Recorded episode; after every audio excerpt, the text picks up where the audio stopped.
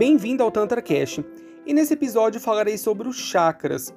Neste episódio falarei sobre os chakras de modo geral, ok? Nos próximos episódios falarei dos sete principais, tá?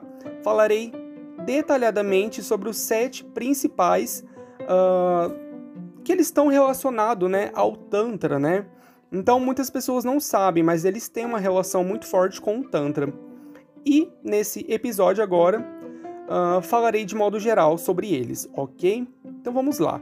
Chakras são centros ou vórtices de concentração energética que interceptam o corpo físico e os corpos sutis e espirituais.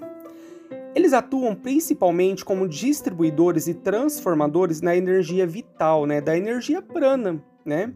E são interligados por diversos canais distribuidores e irrigadores chamados de nadis, né? O sistema de chakras, em sua contrapartida sutil, regula o fluxo e o equilíbrio bioenergético do ser, e em sua contrapartida física está intimamente relacionado ao sistema endócrino.